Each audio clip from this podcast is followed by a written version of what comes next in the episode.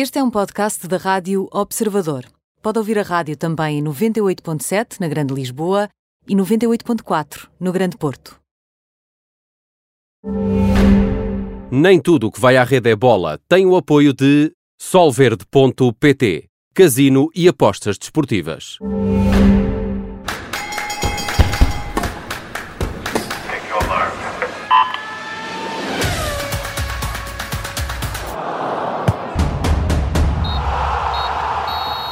Bem-vindo ao Nem Tudo o que vai à Rede é Bola com Bruno Roseiro, Mariana Fernandes e também comigo, Aníbal Rebelo. Ora, na segunda parte vamos ter aqui connosco o Júlio Ferreira, que ele, ele que é campeão europeu de Taekwondo, eh, mas eh, isso será na segunda parte. Antes vamos já aos eh, temas do dia. Mariana, vamos começar aqui pela Supertaça e também pelo sorteio da Taça da Liga. Sim, uma super taça que aparece aqui em formato prenda no sapatinho, não é? Na véspera da véspera de Natal e que não deixa de ser, ou que não vai deixar de ser, um barómetro para o momento tanto do Benfica como do Porto, que não têm feito uh, exibições extraordinárias, portanto têm sido um bocadinho mais uh, resultadistas do que outra coisa e que foram também ambos apanhados de surpresa pelo bom arranque de temporada do Sporting este ano. É o primeiro título da época e apesar de não salvar nada no final da temporada, se Benfica ou Porto acabarem sem o campeonato, não deixa de ser aqui um boost de motivação para 2021 e para uma das épocas mais exigentes a nível competitivo desde que há memória, como sabemos. Entretanto, e como dizia, já esta segunda-feira, há poucos minutos, aconteceu o sorteio da Final Four da Taça da Liga, com Sporting e Porto a defrontarem-se na primeira meia-final e Benfica e Braga na segunda, numa fase final que vai então decorrer no final de janeiro no estádio Dr. Magalhães Pessoa em Leiria. Eh, mais eh, uma jornada, esta que se realizou eh, e onde ninguém escorregou. É uma semana onde, Bruno Roseiro, o destaque vai para Ronaldo. Sim, porque por cá tivemos mais uma jornada com os três grandes a ganhar, com mais ou menos uh, dificuldade, uh, e em jogos que mostraram sobretudo que as equipas preparam cada vez melhor e que estão cada vez mais perto de surpreender as equipas eh, do topo da classificação, o que não aconteceu, uh, e com uma particularidade que foi Uh, foi preciso chegarmos ao, ao, sétimo jogo desta décima jornada para termos um gol antes do intervalo. Até lá jogou Sporting, jogou Benfica, jogou Passos Ferreira Boa Vista, uh, Portimonense com o Famalicão, etc. Não houve um único gol até ao intervalo, portanto teve essa particularidade. Ainda assim, a semana uh, mais uma vez marcada por Ronaldo, começou por ganhar uma, um lugar no melhor 11 da história da France Football, ao lado de Pelé, Maradona, Messi Ronaldo Fenómeno, só olhando para os avançados. Depois, na quarta-feira, falhou um penalti no empate das Juventus eh, com a Atalanta, onde foi considerado o pior eh, em campo. Ficou no dia a seguir em segundo na classificação do Prémio da Best, que foi ganho por Lewandowski, como já era esperado. Eh, e este fim de semana isola-se como melhor marcador da Série A depois de um bis na goleada ao Parma. E, entretanto, já recebeu também o Golden Foot, portanto, que é mais uma distinção entre muitas que ele já esteve. Já teve, portanto, o Ronaldo continua a confirmar que já nem precisa de fazer nada, basta existir e só por si é notícia. E nós vamos continuar a gostar muito de o ver jogar durante o tempo que por cá andar. E agora vamos às cartas com o Azo Joker e a carta fora. Aproveitamos este espaço para hum, dar algumas prendas de Natal para as figuras eh, que mais vezes fomos falando ao longo deste ano. Bruno Roseiro, começamos eh, com o AS Miguel Oliveira. Sim, eu uh, os ases virem mais para, para tudo o que é nacional e tudo o que foi uh, revelação. Neste caso, Miguel Oliveira, uh, diria que a melhor prenda que ele podia ter era uma nova prova em Portugal. Ainda está dependente daquilo que vai acontecer nas provas do início do ano, no calendário marcadas, por exemplo, a América do Sul, na Argentina, que podem cair, mas acho que era a melhor prenda que ele poderia ter, não só para repetir o brilharete que teve na última prova deste Mundial de 2020, mas também para ter a oportunidade de poder ganhar em Portugal com adeptos nas bancadas e eu diria que isso teria um simbolismo ainda maior do que esta última vitória. E lá estaríamos a aplaudir. Um, e agora, um, outro, outro. E lá estaríamos a fazer o programa. Exatamente. Ora, outra, um, outro destaque vai para, para o João Almeida. aqui também não me importava de ler aplaudir uh, se fizesse o mesmo uh, no Giro de Itália. Uh, se, se, mas isso aí já era mais, era mais complicado, isso aí já era preciso literalmente ter pedalada para isso. Mas, o, mas o, ao João Almeida eu gostava de dar um livro uh, que pudesse explicar como gerir uh, uma carreira. E porquê, depois de todo o sucesso que ele teve no Giro, que é uma prova de três semanas, nós não estávamos habituados, enquanto portugueses, a ter ciclistas de, de, etapas de três uh, semanas. Ele nem sequer inicialmente estava nas escolhas da Quick, da Quick Step para entrar na prova. Conseguiu aquele quarto lugar, tem agora todos os holofotes em cima de, ti, em cima de si, cada vez mais é, é notícia uh, e é muito importante em 2021 ele saber dar os passos certos para não só capitalizar aquilo que ele fez em 2020, mas, mas também para projetar uh, uma carreira que tem todas as condições para a médio prazo ser uma carreira de topo. Mariana, e o que é que tu colocavas no sapatinho do Ronaldo? Ora, no sapatinho de Ronaldo colocava aqui uma equipa, não é? Pelo menos uma equipa como aquela que ganhou em Barcelona ou que ganhou este fim de semana ao Parma de Bruno Alves e não aquela equipa das Juventus que se deu seis empates em 13 jogos uh, da Liga em Itália, porque é precisamente isso, portanto, é precisamente essa equipa uh, que uh, poderíamos aqui oferecer a Cristiano Ronaldo que lhe iria permitir voltar a conquistar a Série A, a ir mais longe na Liga dos Campeões, que não nos podemos esquecer que Cristiano Ronaldo também se muda aqui para a Juventus em 2018 não necessariamente para ir conquistar uh, porque isso a Juventus estava a fazer sem Cristiano Ronaldo, mas para ajudar e para dar aqui uma ajuda uh, na Liga dos Campeões que escapa desde 1996. Mas também uh, para nós, e sendo aqui um bocadinho egoístas nestas resoluções de ano novo, para chegar também motivado a um europeu que aparece logo ali depois do final da temporada e para poder, obviamente, discutir com outros argumentos a bola de ouro que continua aqui a ser discutida entre ele, entre Messi, entre Lewandowski e se as coisas correrem bem no europeu, se as coisas correrem bem na Liga dos Campeões, uh, Cristiano Ronaldo não deixa aqui de ter a pole position, digamos assim. E já que falas em pole position, vamos lá à Fórmula 1. Lewis Hamilton também vai ter um, uma prenda tua.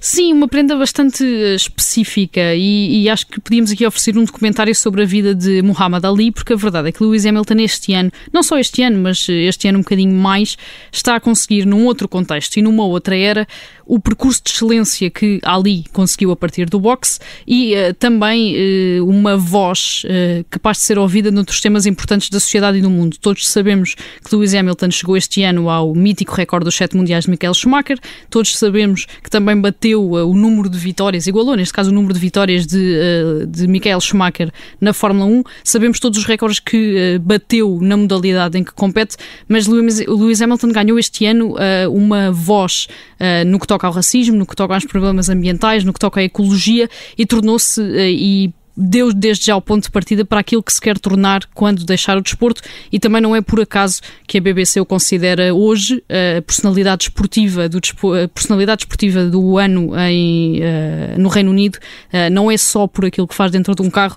é principalmente também por aquilo que faz fora desse carro. E agora vamos ao, ao Joker, Bruno Rosário. Um, a Mariana falava aqui em Mohamed Ali e, e tu, a tua prenda vai um bocadinho também nessa sequência para o Bruno Fernandes. Sim, um, um, saco de boxe, mas não tem eh, nada de pejorativo, nem é uma questão eh, negativa. Eh, porquê? Porque eu muitas vezes eu vejo os jogos do, do United e, e, quase que parece que o, que o Bruno Fernandes precisa descarregar uh, aquela fúria e aquela vontade que ele às vezes até tem a mais nos jogos com, com o United. Ele continua a ser uh, de longe um dos jogadores mais influentes, não só da equipa, mas também da, da Premier League. E ainda este, este fim de semana voltou a marcar dois golos uh, e a fazer a diferença, mas muitas vezes quer, quer tanto ser melhor, quer tanto estar nos sítios todos, que acaba por descompensar também um bocadinho a equipa. Portanto, é, esse, é, é ultrapassar essa questão aliado ao facto de ter também ultrapassado aquilo que, que, era apontado como o grande problema na Premier League, que era o facto de não ter um físico uh, tão forte como outros jogadores de meio campo, ele conseguiu ultrapassar tudo e mais alguma coisa, bateu os recordes todos em termos de, de United. Falta-lhe essa parte de saber gerir melhor, uh, não só a parte das emoções, mas sobretudo a parte física no jogo, porque percebe-se também que há aqui jogos onde o United não esteve tão bem, também porque ele fisicamente quebrou. E agora falamos uh, de, de, uma das modalidades uh, com uh, uma prenda para o, o, Fernando Pimenta, Bruno. Sim, para ele, sobretudo para ele, podia ser para mais atletas, mas sobretudo para ele, que é um espanta-espíritos. E porquê? Porque em 2021, que já devia ter sido em 2020, um, vai ter aquela que vai ser a grande oportunidade da carreira de ganhar uma medalha de ouro nos Jogos Olímpicos, neste caso em K1. Ele em 2012 ganhou uh, a prata em K2000 com o Emanuel Silva. Em 2016 uh, eh, teve aquele problema de ter ido parar a uma pista uh, onde, no Rio de Janeiro, onde tinha algas por baixo, que também contribuiu para que não, não conseguisse chegar pelo menos ao pódio naquela que foi a, a, a, sua maior frustração na carreira até ao momento e em Tóquio eu diria que com esses espanta-espíritos, uh, podendo apenas e só fazer aquilo que ele sabe, é um candidato natural a, a, às medalhas, pelo menos, e é também um candidato natural uh, à medalha de ouro. Um, a par dele, e olhando para os Jogos Olímpicos, temos também a Telma Monteiro, que já ganhou o bronze no Rio de Janeiro e que terá a sua última participação. Temos o Jorge Fonseca, que uh, é bom não esquecer que chega a Tóquio, que é a terra do judo, como campeão do mundo. Temos o Pedro Paulo Pichardo, que vai depender um bocadinho do momento em que os três americanos uh, no, no triplo salto uh, estejam a atravessar, mas que também pode olhar para uma medalha, e ainda vamos ter mais um ou dois outsiders que naquele momento podem surpreender. Portanto, espero que, que todos eles tenham as suas prendas, sobretudo para nos darem a nós também a prenda que nós mais queríamos, uh, e, e sobretudo que haja Jogos Olímpicos, para mim era a melhor prenda que eu podia ter em 2021. Vamos aguardar, vamos aguardar. Ora, uh, Mariana, um, há um bocadinho querias oferecer uma equipa, agora queres oferecer já um clube. Sim, uh, vamos em crescendo, não é? Uh, um para clube, o Messi, neste caso. Exatamente, um clube para o Messi, porque é isso que vai precisar a partir do dia 1 de janeiro, estando a seis meses de acabar o contrato com o Barcelona, o contrato de um ano que fez depois de toda a novela do ano passado em Barcelona, onde claramente não é feliz, não é? Onde está a ter o início da época menos conseguido. Uh, o Barcelona que empatou no sábado novamente, desta vez com o Valência. Uh, e apesar de nesse jogo Messi ter acabado por chegar ao recorde de golos ah, de Pelé, portanto tornou-se a parte de Pelé o jogador uh, com mais golos num único clube, portanto apenas do Barcelona, a verdade é que Messi está numa equipa que continua muito abaixo do que é normal, que tem Ronald Koeman, uma figura que parecia que vinha conciliar a equipa em termos do grupo, mas claramente não não, está a conseguir fazer isso e que tem neste momento ainda um problema institucional para resolver, porque a verdade é que estamos no final de 2020, uh, eh, o Barcelona tem neste momento um presidente demissionário e está a entrar num processo eleitoral que vai ser, apesar de tudo, bastante complicado de uh, resolver. Portanto, é um clube que está bastante complicado no seu interior, Messi está completamente à deriva e, portanto, oferecemos aqui um novo clube a Messi e a ver se 2021, depois deste ano tão estranho que foi 2020, se é em 2021 que vemos Messi com outra camisola que não a do Barcelona, que eu confesso que é uma imagem que me faz um bocadinho de confusão. Vamos ver se o vemos com mais vontade também de jogar a bola. Ora, LeBron James, Mariana, eh, vais oferecer-lhe o quê? É um, este já é um, é um prémio mais pequenino.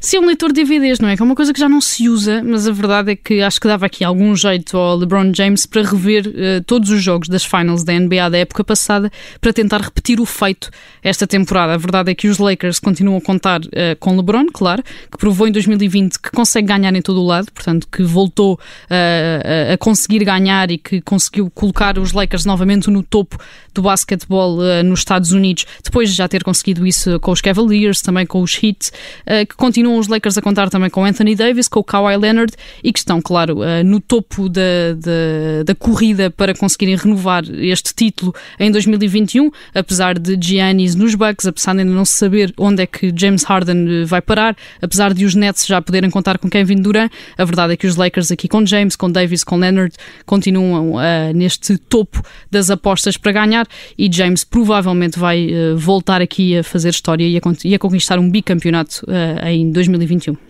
E agora vamos à carta fora. Mariana, aqui um bilhete de ida sem volta para o racismo. Sim, um bilhete de ida uh, sem volta. 2020 eh, foi um ano muito marcado por casos de racismo, desde Marega logo a abrir em Guimarães, uh, logo em fevereiro, ao boicote da NBA uh, depois dos casos de violência policial nos Estados Unidos, também o jogo entre o Basak Sair e o PSG na Liga dos Campeões, mais recentemente, e o caso de ontem até no Brasil com o Gerson do Flamengo, que acabou com o Bahia a demitir o treinador Mano Menezes, depois também de um caso de racismo durante o jogo. Foi um ano muito estranho neste ponto de vista, porque não podemos esquecer que estamos em 2020 e continuamos a discutir uh, racismo e acho que tudo o que se pretende e tudo o que o desporto pretende também nesta altura é que esta fase termine quando uh, 2020 também terminar e que este não seja algo que levamos uh, para 2021. Entretanto, fazer aqui uma errata, não é? Porque disse há pouco que os Lakers contavam com Kawhi Leonard, ora não é Leonard, Leonard está nos Clippers, está no outro lado, está na outra equipa de Los Angeles. A verdade é que os Lakers receberam Mark Gasol este ano, o irmão de Pau, e contam também uh, com Mark Gasol, com James, com Davis nesta corrida pelo título em 2021. Bruno Rosário, e a tua carta fora vai uh, direitinho para a Rússia?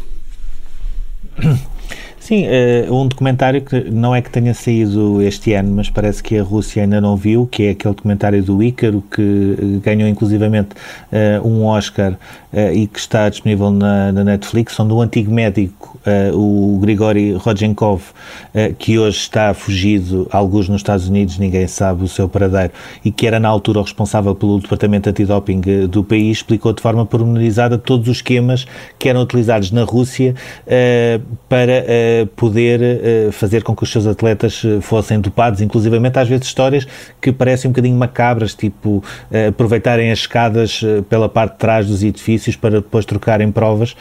A Rússia uh, recebeu a notícia este ano, esta semana, que uh, vai ficar apenas e só suspensa dois anos e não quatro, portanto foi a decisão do Tribunal Arbitral do Desporto. Ainda assim não vai participar nos uh, Jogos Olímpicos, não vai participar no Mundial e, sobretudo, aquilo que me faz mais confusão é ainda não percebeu porque é que não está a participar. E pode ser que com este comentário do Ícaro as pessoas possam abrir um bocadinho os olhos, pelo menos a nível local, porque a nível mundial já toda a gente percebeu o que é que se passou.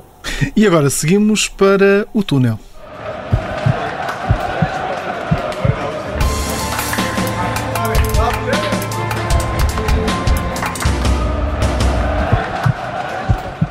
Bom, Bruno Rosário, hoje estamos aqui armados em Pai Natal, portanto vamos às prendas que poderão ter os três grandes eh, neste mercado. O que é que eles poderão receber? Começamos pelo Benfica. Prenda, mas estas, estas não pagamos nós, que estas provavelmente vão ser mais caras. É melhor ficar mesmo para os clubes uh, para pagarem, sobretudo aqui para o caso do Benfica. Portanto, temos a, a questão do Lucas Veríssimo, uh, que me parece que até que com a nova presidência do Santos ficará resolvida a muito breve prazo. Portanto, o Lucas Veríssimo vai ser reforço do Benfica, é a primeira contratação. Pode ainda chegar mais um ou dois médios, e porquê? Porque Weigl, se tiver uma proposta acima dos 20 milhões de euros, vai sair e, portanto, neste caso caso, Jorge Jesus já estaria à procura não só de um 6, mas também de um 8, portanto, no fundo, construir uh, um novo meio campo e, se possível, se houver abertura e consoante as saídas que possam existir também a título definitivo ou, ou por empréstimo, uh, Jorge Jesus gostaria ainda de contar com um lateral direito. São uh, muitos reforços, sobretudo para um plantel que só no verão já investiu de 100 milhões de euros e mesmo assim parece que ainda é curto. Mariana, e o que é que vais oferecer tu ao Futebol Clube Porto nesta altura? Eu acho que o, o Flóculo Porto, mais uh, do que uh, comprar fora outros presentes, uh, precisava de reutilizar aqueles que já tem, não é? E a prioridade desta altura do Flóculo Porto são mesmo as renovações de Otávio e de Marega, depois de ter conseguido a renovação de Sérgio Oliveira, que também acabava contrato no final da temporada. Isto para além de Corona, que acaba o contrato em 2022, portanto também tem um vínculo bastante curto neste momento.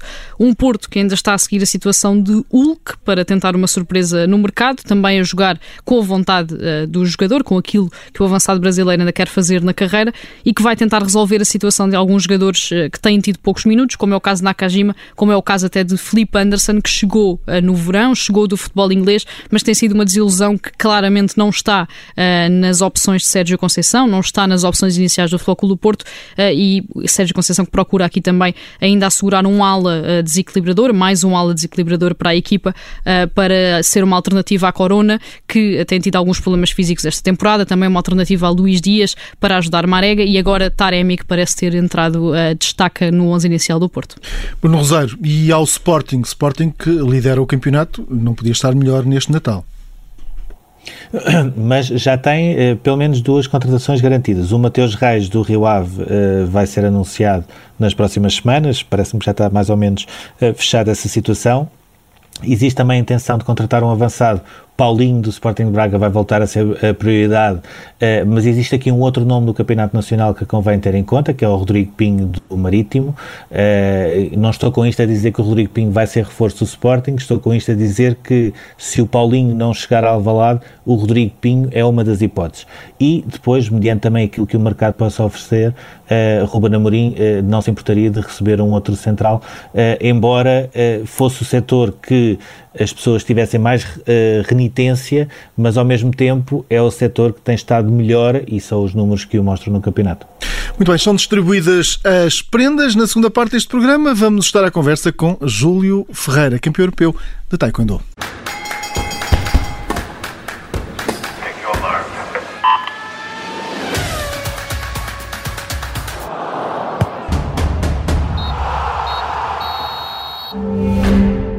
Nem tudo o que vai à rede é bola tem o apoio de Solverde.pt, casino e apostas desportivas.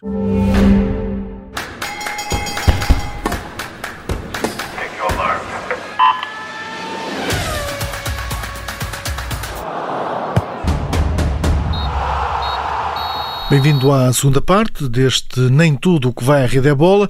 Eh, vamos agora estar à conversa com Júlio Ferreira, campeão europeu de Taekwondo. Antes de mais, obrigado por eh, estar connosco aqui na Rádio Observador. Muito boa tarde. Ora, começo já com esta pergunta. O que é que representou esta conquista deste Campeonato da Europa para hum, categorias olímpicas? Uh, olá, boa tarde. Antes de mais, queria desejar muito obrigado pela, por esta oportunidade. Uh, Quanto à, à prova, uh, o que representou foi, ou seja, neste momento nós estamos numa fase de, de preparação para um pré-olímpico que ia ser em janeiro. Neste momento já sabemos que foi adiado para maio, mas no momento nós fomos para a prova uh, com, com, duas, com, uma segunda prova para preparação para perceber como é que estávamos no nosso treino uh, para janeiro. Vencer o Campeonato Europeu Olímpicos foi, foi excelente foi, foi realmente não só dizer que tínhamos uh, estamos a fazer um bom trabalho, mas que pronto, estamos num, num patamar uh, muito elevado. Uh, vencer atletas com muita experiência, atletas que venceram outros atletas de, que já estão qualificados para os Jogos Olímpicos e eu vencer atletas que estão qualificados para os Jogos Olímpicos quer dizer muito da nossa qualidade e da minha, da minha qualidade atual. E quer dizer que basicamente estamos num bom caminho. É um título que tem o seu, eh, pronto, tem o seu estatuto, tem a sua representação, não é? Assim, é um campeonato da Europa, não deixa de ser isso.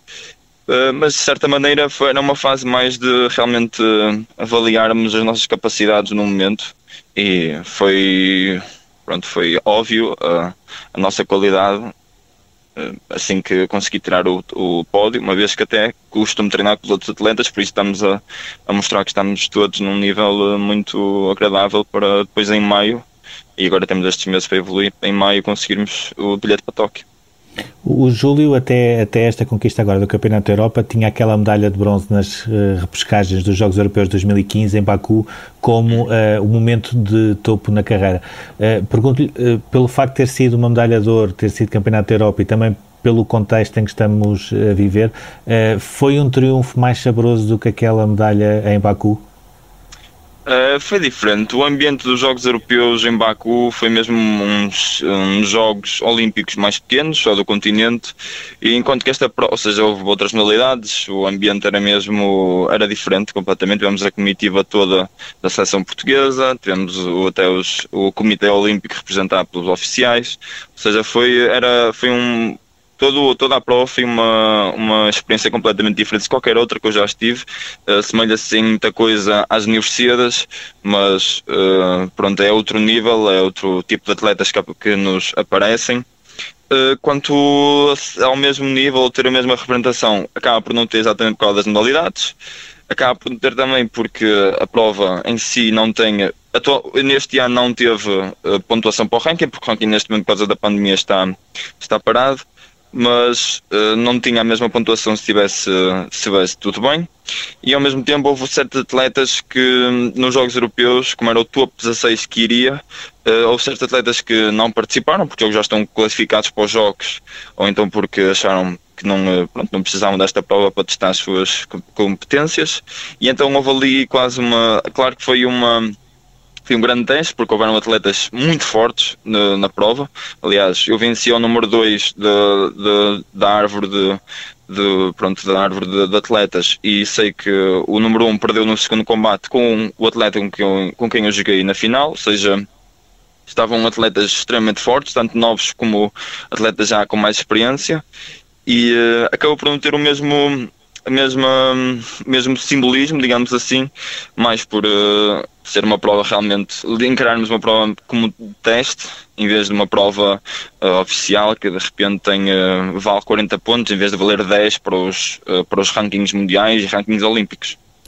O Taekwondo foi uma das muitas modalidades que foi obrigada a parar durante a pandemia, quando o confinamento se tornou quase global.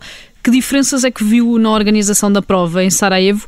E perguntava-lhe também como é que são estas deslocações para estes países com uh, ligações um bocadinho mais complicadas, numa altura em que tudo ainda está muito restrito devido à pandemia. Uh, assim, uh, digo que pelo menos a organização foi um pouco melhor do que o que foi na, no europeu de clubes na Croácia. No europeu de clubes na Croácia, o máximo que se fez foi uns testes. Nós fizemos testes antes de ir de Portugal, pronto, quase porque era obrigatório, apesar de depois não nos foram pedidos estes testes e daí começamos a achar um bocadinho estranho logo, mas pronto, lá depois ainda fizemos um teste rápido antes, dos, antes do dia da competição, uh, ainda assim com as suas, pronto, as suas probabilidades, não é? E uh, depois acabámos nós, quando chegamos, entrar em. Um, pronto, fazer nós uma espécie de quarentena enquanto não fazíamos o exame para assegurar que estava tudo bem. Eh, quanto a esta prova, uh, nós estivemos completamente fechados durante uma semana uh, no hotel. Nós, para entrarmos tanto no país como pronto, no hotel ou na competição, tivemos que fazer um exame antes para, pronto, para saber se estava tudo bem. depois, durante a prova, como estávamos fechados, ou seja, por lógica, não, e toda a gente que estava lá dentro tinha que ser testada e usar máscara e ter as suas, pronto, as suas preocupações, as suas responsabilidades para não haver grande contacto. Uh, não se fez um teste como se fez na, na Croácia. Uh, e quando digo que está fechado, o máximo que nós podíamos apanhar uh, de ar fresco era ir à varanda, nem sequer podíamos descer e sair do hotel. No momento em que saíssemos do hotel, tínhamos que fazer outro exame obrigatoriamente. depois, durante a competição em si, nós, a competição foi feita também dentro do hotel, até o restaurante foi adaptado uma, uma zona de uns pavilhões que, tinha, que o hotel tem preparado para fazer eventos para fazer um restaurante, uma zona de treino e ainda a zona de competição. E foi tudo feito nesses três, nesses três espaços. Uh, talvez a zona de competição seja talvez a mais segura, em que o máximo que estavam eram dois atletas. Uh, havia só três rings, então o máximo que havia era seis atletas uh, dentro dessa zona e de resto a gente estava com máscara. Os atletas naturalmente não estavam com máscara. na zona de treino, aí se calhar havia um bocadinho mais eh, de preocupação. Nós, no nosso caso, como estávamos no hotel, acabámos por aquecer no, nos quartos, ou seja, não entramos muito na confusão que estava na zona de treino, mas notava-se que havia algum descuidado. E, eh, mas supostamente devia andar sempre toda a gente de máscara. E na zona do restaurante a mesma coisa, ou seja, nós andávamos sempre de máscara, uh, tínhamos sempre esse cuidado para, para não, uh, pronto, para não causarmos mal a outros e para nos causar mal a nós mesmos, mas uh, às vezes, uma vez que ainda por cima a comida era servida tipo buffet. Uh, havia um certo receio da nossa parte porque havia atletas e mesmo oficiais ou uh, treinadores que se descuidavam e às vezes iam sem máscara e pronto, sabendo o que sabemos, uh, entramos sempre um bocado, não em paranoia, mas com um bocado de cuidado, tentámos evitar quando estava muita gente na zona e depois só íamos quando tivesse mais, pronto, mais livre. E a prova foi basicamente isto. No fim, uh, tivemos de fazer um teste para sair, tivemos de fazer um teste uh, na, no hotel. A organização tinha preparado para depois sairmos do país, para podermos entrar em Portugal. Nós fizemos esse teste, fizemos a viagem e uh, desta vez não fizemos quando chegamos, exatamente fizemos no sábado e chegamos na segunda de manhã, mais ou menos. Depois, depois desta vitória de, no europeu e também depois desta, desta aventura quase que, que acaba por ter nestes tempos de pandemia, uh, disse que aquilo que o resultado representava era sobretudo que estava no caminho certo. Um, ehm, aquilo que eu gostava de perceber é se esse caminho certo passa uh, sobretudo pela qualificação para os Jogos Olímpicos ou se é um caminho certo que já aponta a um objetivo específico uh, em Tóquio nos Jogos Olímpicos. Assim, uh, todos os ciclos, uh, principalmente, têm, ou seja, no momento em que se criou o ranking olímpico, uh, a intenção principal é atingir o, os Jogos Olímpicos, essa é a qualificação, principalmente porque também a, a, a qualificação para os Jogos Olímpicos no Taekwondo acaba por ser muito difícil, só se podem apurar 5 atletas pelo ranking cinco atletas pelo ranking olímpico. Depois existe ainda um grande slam e existe os pré-olímpicos continentais, um por continente, que é por um duas pessoas. Ou seja, acaba por eh, ser um, uma qualificação bastante difícil. E por isso também essa exclusividade torna a prova também a mais importante, provavelmente em todo o ciclo, e o principal objetivo de todos os atletas. Uh, essa esse caminho certo, uh, principalmente tem o objetivo de se qualificar, é? essa é a prova que permite o acesso aos Jogos Olímpicos. É claro que no momento em que estamos a trabalhar, uh, já estamos a pensar em atletas que podem, podem ir aos Jogos, como qualquer outro atleta que vá ao pré-olímpico. Uh, isto também porque a verdade é uma, quem está nos Jogos Olímpicos atualmente são os melhores atletas do mundo, e pronto, são referências para problemas que nos podem aparecer mais à frente e uh, podem servir para, nos, para nós desenvolvermos as nossas, pronto, nossas competências. É claro que primeiro os, o pré-olímpico, esse é o principal objetivo, a seguir ao pré-olímpico e como qualquer outro atleta tem como objetivo é tirar uma medalha ou um ouro no, um, nos Jogos Olímpicos, sem dúvida. E como é que um miúdo que chega ao taekwondo por aconselhamento do médico, por ser muito irrequieto, chega a este patamar em termos europeus e mundiais? E perguntava-lhe também uh, que importância é que o desporto, neste caso o taekwondo em específico, teve também uh, no resto do seu percurso escolar? Uh, assim, quanto ao, um, ao aconselhamento médico foi realmente foi uma coincidência. Aliás, o ginásio que ainda treino com o mesmo treinador atualmente, o ginásio estava há pouco pouca distância da minha casa, nem, nem um quilómetro, estava praticamente do outro lado da rua. E uh, foi um bocado por acaso, a minha irmã já treinava naquele ginásio, não fazia taekwondo, fazia outras coisas, mas já treinava, então aproveitou-se quando ela fosse eu também ia.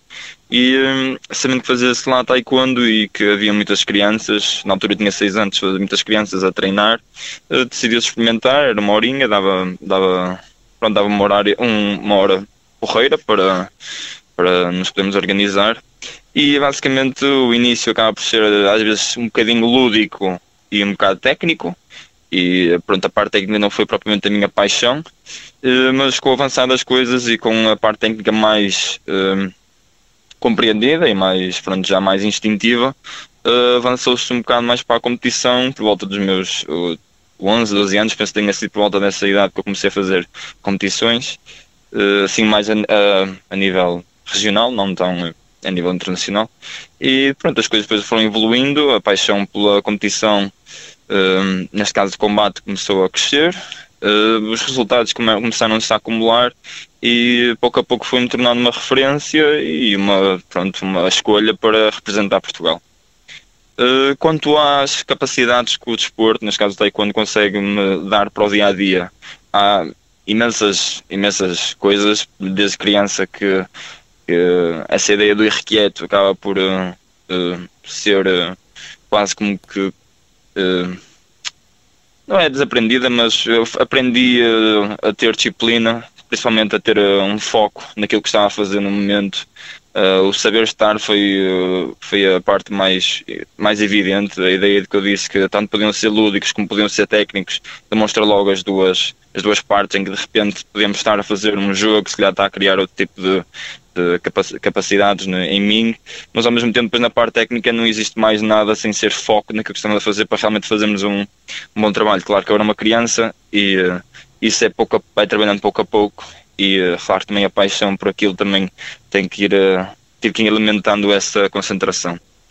Depois, eh, por exemplo, agora na parte mais universitária, nos estudos, existe uma grande capacidade que eu, aliás, já comento várias vezes com, eh, com colegas meus, que tem a ver com realmente trabalhar sob pressão. Nós estamos habituados a, ter, a tomar decisões em, eh, em tempos muito reduzidos, ou seja, durante combates, e, e de certa maneira penso que tenha sido treinado, ou seja, mentalmente, psicologicamente, e acho que na universidade, quando uma vez que agora tenho menos, tinha menos tempo para para resolver se calhar certos problemas ou então tinha menos tempo para trabalhar sobre alguma coisa, de certa maneira acaba por uh, ter essa capacidade, se calhar sob pressão, se calhar sem pressão, se calhar as coisas não são assim, mas sob pressão uh, acabamos por ter alguma facilidade em resolver problemas e em trabalhar sobre aquilo que queremos.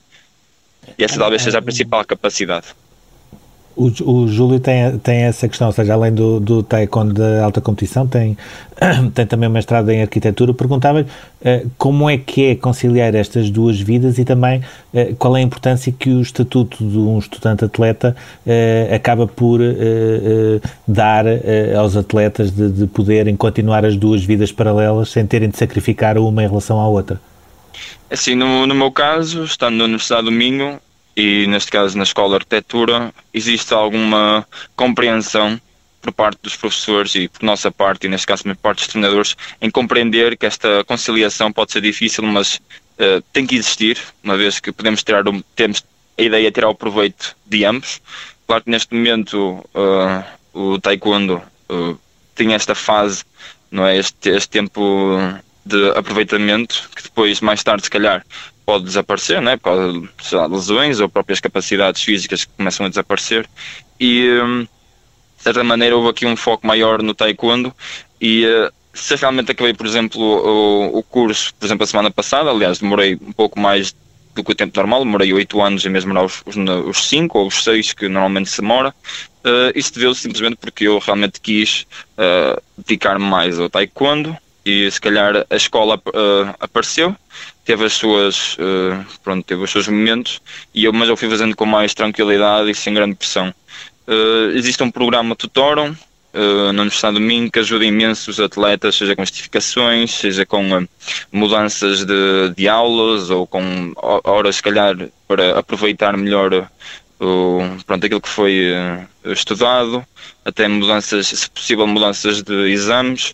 Eu, por acaso, nos exames acho que nunca, nunca tive esse, esse, esse problema.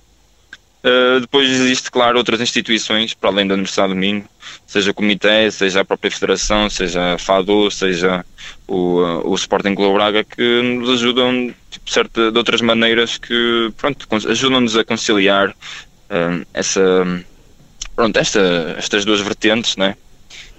Uh, Perguntava-lhe só mesmo para terminar, o Taekwondo português conta nesta altura como uma espécie de quarteto maravilha, com o Júlio, mas também com o Rui Bragança, a Joana Cunha, o Nuno Costa, por ser uma modalidade ainda com pouca exposição e por serem tão poucos ao mais alto nível, sentem ainda mais a responsabilidade de estarem a representar Portugal quando competem internacionalmente?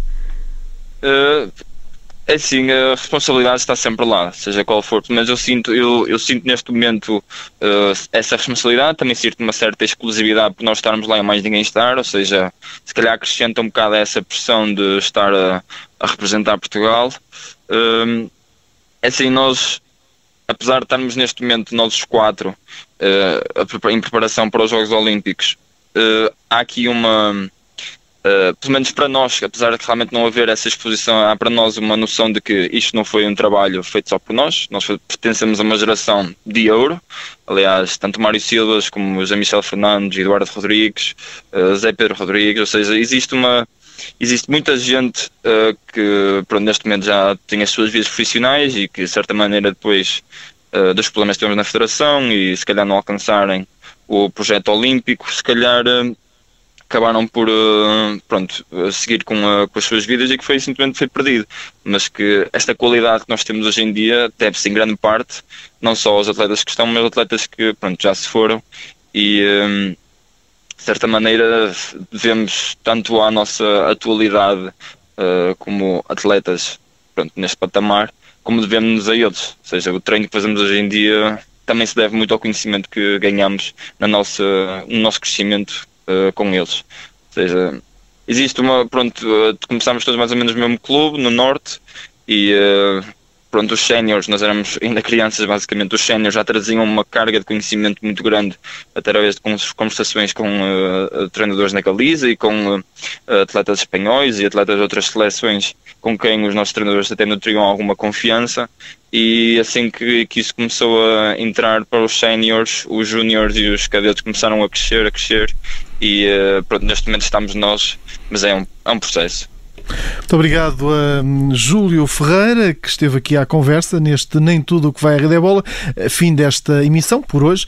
Daqui a pouco em observador.pt já pode ouvir este programa em podcast. Até já.